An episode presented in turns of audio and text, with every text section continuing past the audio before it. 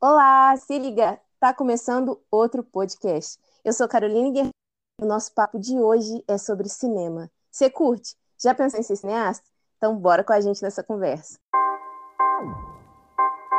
Nosso convidado de hoje é diretor, roteirista Bruno Nogueira, que ainda este mês terá sua última produção exibida no Festival de Cinema Primeiro Plano, que neste ano será de forma online. Vai falar um pouquinho sobre essa experiência aqui com a gente.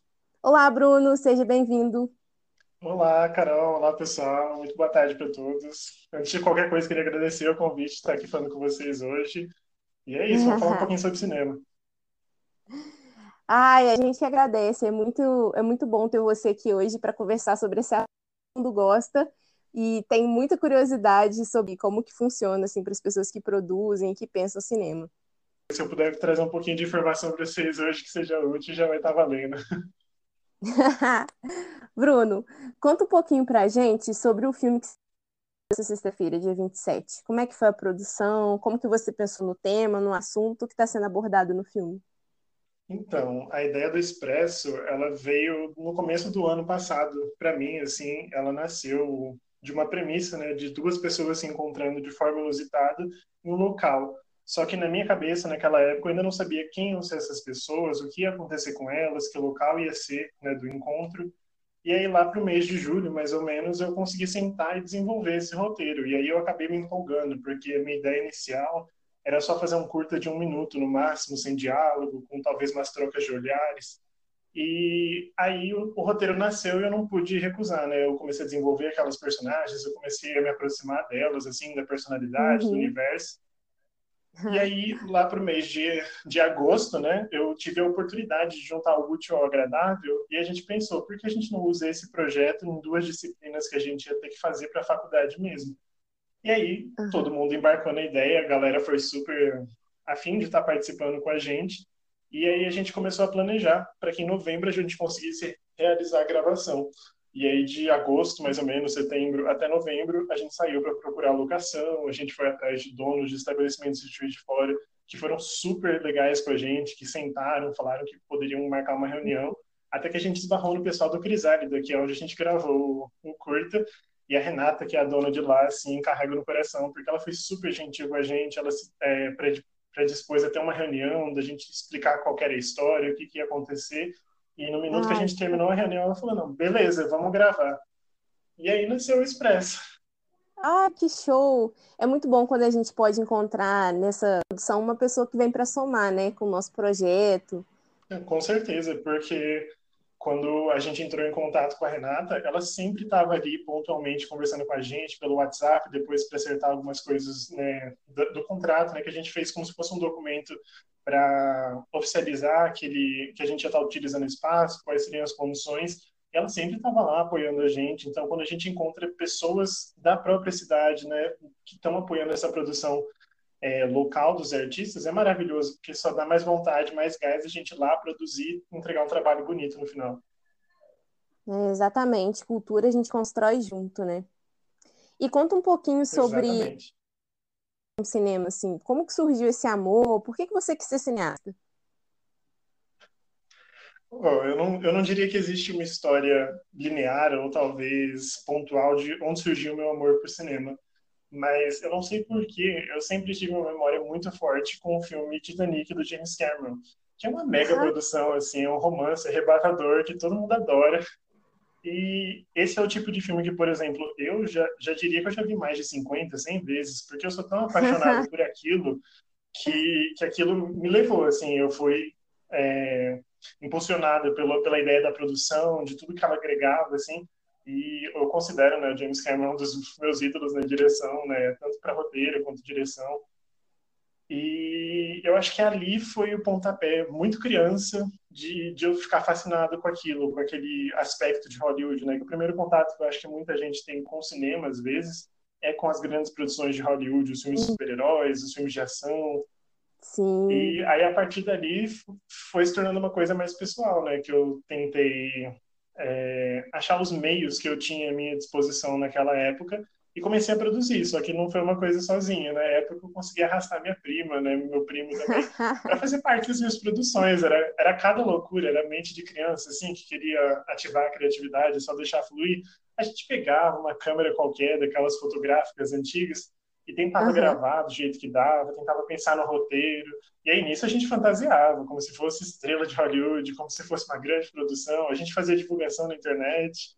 E, a, e eu acho que a partir daí que a gente foi aguçando esse sentido. Minha prima ela acabou indo para para uma outra área, né? Ela está fazendo engenharia ambiental, mas ela sempre teve esse gosto pela arte também. E aqui em casa eu acho que eu fui uma das pessoas que despontou, porque por mais que a família aprecie arte e tudo mais, ninguém nesse meio é do ramo artístico. Então, na hora que eu falei que eu ia seguir isso, que eu queria ser cineasta, é, deu para ver que deu uma espontada assim do curso natural, digamos. Ai, mas isso é super legal quando a gente consegue encontrar é, formas, né, de fazer com que a tome outras proporções, assim. Eu acho que isso vai servir de grande inspiração para quem pensa em fazer algo muito diferente, assim, e que foge talvez do, do cotidiano da família, do cotidiano da vida mesmo que a pessoa tem, mas que isso mostra também que não precisa desistir, né? Que é algo talvez que ela pense ser muito difícil de fazer, com coisas simples que ela tem à disposição em casa, ela consegue talvez pensar em novas possibilidades. E na quarentena tá tudo bem chato, né? Tudo bem monótono ficar dentro de casa. Então talvez seja uma para a galera fazer nas férias, nessas férias que a gente vai ter agora mais curtinhas, antes de tudo recomeçar. E descobrindo mesmo, né, uma coisa que talvez alguém goste de fazer e quem sabe talvez um novo cineasta não surja nesse processo. E... Isso, isso é uma coisa incrível, porque é, é uma coisa que a gente não. Como é que fala? Que talvez algumas pessoas não tenham contato né, com esse ambiente da produção, ou elas nem imaginam que gostam de fazer aquilo até que elas se descobrem fazendo. E é que nem você falou, nesse ambiente de pandemia, né, com as coisas mais escassas, talvez a gente não consiga fazer grandes produções e talvez a gente nem todo mundo tenha o mesmo acesso, né, não seja de forma democrática, não haja esse acesso às tecnologias para se produzir, mas mesmo que você tenha um celular antigo, uma câmera antiga, eu sou aquele tipo de pessoa que iria incentivar e ia falar, pega e faz, constrói, pode dar errado, aprende com erro, mas não desiste desse sonho, sabe? Se você quer materializar aquela ideia, você está muito feliz com o que você está criando, a sensação no final de satisfação por ter feito aquilo é maravilhosa. Então, quem sabe você não se descobre no processo. Uhum. Exatamente. Exatamente. Ai, muito interessante isso que você falou. Eu acho que muitas pessoas precisam, talvez, desse pontapé, né, inicial para começar a fazer algo que sempre quis fazer, mas nunca teve, sei lá, a motivação certa, talvez. Mas além do Expresso, que é esse que vai apresentar na, na sexta-feira, agora, no Festival do Primeiro Plano, você teve outros filmes exibidos em, em outros festivais de cinema? Então, os meus primeiros filmes que foram exibidos em festivais, assim, não de grande tamanho ainda, mas né, festivais estudantis, eu tive quatro produções quando eu estava no, no colégio uhum. que foram selecionadas né, para ser exibidas no festival estudantil da, da rede de ensino poliedro. E a gente, né, dentre esses quatro filmes, se eu não me engano, três conseguiram primeiro lugar em categoria de ficção, de videoclipe, e teve um que recebeu menção honrosa, que é basicamente foi o nosso primeiro lugar ali do ano de participação. Uhum. Então, esse, eu tive esses quatro, e logo depois, em 2015, né, quando eu saí do colégio, eu quis fazer Lonely, né, com a minha prima. E no começo eu não achei que ia ser alguma coisa que ia ter um futuro, né, era um curto experimental, uma coisa mais minha, que eu estava desenvolvendo linguagem cinematográfica, alguma coisa mais aprimorada. E aí eu falei com ela, ah, vamos jogar isso em festival? Vamos ver o que, que acontece? Uhum. E aí no começo é, foi aquela coisa meio decepcionante, né? De você ficar com não, ah, não é o que a gente está procurando, não, não, não se encaixa na temática. Uhum. Até que um belo dia surgiu uma primeira seleção. E aí eu fiquei, eita, nosso curta foi selecionado lá fora. Não foi nem aqui no Brasil, foi lá fora. Uhum. E aí eu falei, pera, tem potencial aqui então, né? Vamos investir continuei mandando, continuei recebendo alguns nãos, né? Porque eu acho que primeiro vem os tapas assim da vida para depois vir a glória. Sim. E aí ele começou a ser selecionado em mais festivais e foi indo até que a gente conseguiu, né, em 2016, se não me engano, 2017, ele recebeu pela votação do público, né, participação popular, o terceiro lugar como curta experimental do mês num festival na Romênia. Então ali eu estava vendo que o negócio estava crescendo. E ele também chegou a ser finalista no festival nos Estados Unidos. E começou assim, com a ideia besta de fazer um curto experimental e chegou tão longe assim. Esse foi um dos que também foi selecionado. Aí, logo depois, eu tive o Último Desejo, que eu fiz ele para uma matéria de vídeo instrumental, né, da, da faculdade. E eu fiz a ideia principal dele em 2017, mas eu fui finalizar ele como, como um curta-metragem, porque antes a ideia dele era ser um videoclipe. Eu finalizei em 2019. E eu também mandei para festivais. E aí acabou que ele foi selecionado para a sexta edição do Festival de Caratinga, que foi no ano passado. E agora tem o Expresso, que está aí no primeiro plano. Então foram esses filmes. Nossa, incrível conhecer um pouquinho sobre a sua trajetória e dá para perceber algumas coisas, alguns projetos, algumas ideias foram se transformando em outras coisas, né? Assim, no, ao longo do processo mesmo que as coisas foram acontecendo. Mas como que você descreve essa, essa experiência? Assim, é difícil, talvez, ter uma ideia inicial sendo modificada por conta de, sei lá, algo que é ou não para você é tranquilo, assim? Eu acho que como eu nunca tive muito contato, né, desde o começo com a parte técnica da produção, entender como funciona uma produção de larga escala, que eu só fui entender isso mais ou menos no Expresso, que foi um projeto que eu tive uma equipe enorme para poder executar. Uhum. É, nos meus outros projetos era eu com uma câmera, minha prima atuando e a gente tentando fazer o máximo que dava, sabe? Eu sempre uma equipe reduzida em que eu desempenhava a maioria dos, é, dos processos, dos papéis ali técnicos. E eu acho que foi até libertador esses projetos terem desviado um pouco do que a gente queria, porque eu sempre tinha, eu nunca tinha feito roteiros muito definidos no começo. Então, tanto para o Lonely quanto para o Último Desejo, eram premissas, ideias. Eu tinha uma narrativa, eu tinha personagens, mas aquilo não era fechado para mim. Uhum. E eu sempre gostei de trabalhar de forma muito aberta no set, de poder chegar lá e falar, vamos improvisar, vamos dar uma mudada nisso aqui, não fugir do molde que está estabelecido. Uhum mas tentar fazer uma coisa diferente, ver que funcionou ali naquele momento. Então, eu acho que a experiência de set, de gravar esses projetos, para mim é libertador enquanto artista, porque quando você vê que aquilo está tomando uma outra forma, tá, mas está indo para um caminho bom, você abraça aquela ideia, você vai atrás daquilo, você persegue. E acaba dando nisso, acaba dando resultados incríveis, que as pessoas gostam, que às vezes elas identificam uma outra ideia, que tem uma outra interpretação ali por trás. Eu acho isso maravilhoso. Ai, sim, eu acho que ter esse desprendimento é fundamental para não pirar, né? Porque eu acho que deve ser muito difícil, assim, escrever uma obra, pensar numa coisa e talvez ver que não funcione da forma como a gente pensa, assim, na hora de executar e ficar sofrendo por isso não é legal, né? E arte é para ser divertido no final das contas. É um trabalho, mas também é diversão, né? E só faz sentido e as pessoas só Exatamente. conseguem se conectar é, de alguma forma com aquilo ali. E na maior parte das vezes é pelo prazer de conseguir estar tá assistindo uma coisa, ou estar tá produzindo uma coisa, ou pensando é, em algo que te traz algum tipo de conforto, algum tipo de sensação boa, né? É, eu acho que com todas as histórias que eu fiz, é, é o que eu buscava no final era sempre isso. Eu estava fazendo aquilo para aprender, né, como uma forma de me aprimorar enquanto cineasta, enquanto criador. Mas sempre que eu vi o feedback da galera, às vezes com uma interpretação que eu não previa na minha ideia original, aquilo me toca de um jeito, porque quando, no caso do Lonely, eu tive contato, né? Eu conversei com algumas pessoas que já sofreram depressão, uhum. já tiveram tentativas de suicídio, coisas do tipo, e elas contaram qual foi a experiência delas de ver aquilo sendo retratado na tela, delas se enxergarem naquele personagem, como aquilo tocou elas de algum jeito. Eu acho que para um artista a melhor coisa é essa, porque quando você cria, você tem ali é, o controle sobre o que você está criando, mas no momento que isso vai para o público, aquilo é deles, aquilo se transforma de uma outra forma para eles. Então, quando você vê o feedback positivo, até negativo mesmo, para construir em cima daquilo, melhorar, é, é muito bom. Você se sente muito satisfeito com o que você criou. Ai, muito, muito bacana, assim, ouvir é, visão que eu acho que é fundamental, assim, eu acho para qualquer projeto, assim, a gente tem que ter tem que ter sempre em mente essa liberdade, né? Que a arte tem que falar sobre liberdade. Mas eu queria que você talvez falasse um pouco para as pessoas como, como que se constrói um roteiro assim. É, o que, que um bom roteiro precisa ter? Porque acho que isso talvez norteie aí a galera que quer começar, mas não sabe como. eu acho que quando a gente fala de roteiro, né? Eu li um livro recentemente, eu, eu, acho que eu vou esquecer o nome do autor, mas ele é praticamente um guia de como se escrever um bom roteiro, né? Dicas do que fazer, como começar.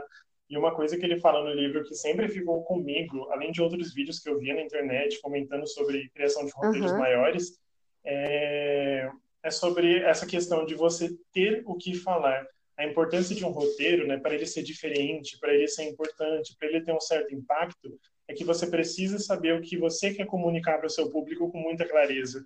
Porque se você senta para escrever e você não tem essa ideia em mente, essa visão, você se perde no processo. E assim, não é querendo desencorajar ninguém, nem nada do tipo, mas entenda que a, que a escrita é um processo que demora, às vezes, meses para uhum. acontecer e que uma coisa natural que a pessoa pode fazer para se desprender um pouco daquilo, ler com outros olhos, com outra perspectiva e depois voltar e aprimorar, é você se afastar daquilo por um tempo. Então, eu ah, escrevi uma semana, não estou muito confortável com o que eu fiz, mas a ideia ainda está fresca na cabeça. Eu vou sair um pouco, vou fazer outras coisas, depois eu sento, leio aquilo de novo. E aí, quando você finaliza um primeiro tratamento do roteiro, né, quando ele tem a primeira ideia estruturada, que você não fez correção nem nada, você começa a enxergar aquilo com outros olhos. Você fala, oh, isso aqui eu posso tirar, isso aqui eu posso diminuir, isso aqui não tem a ver com o que eu estou propondo, uhum. com a temática. Então, eu diria que, que essas são algumas dicas. E sempre ter pessoas de confiança ao, ao redor de você que vão apoiar esse processo, porque ele é longo, né? você tem que ter calma. É...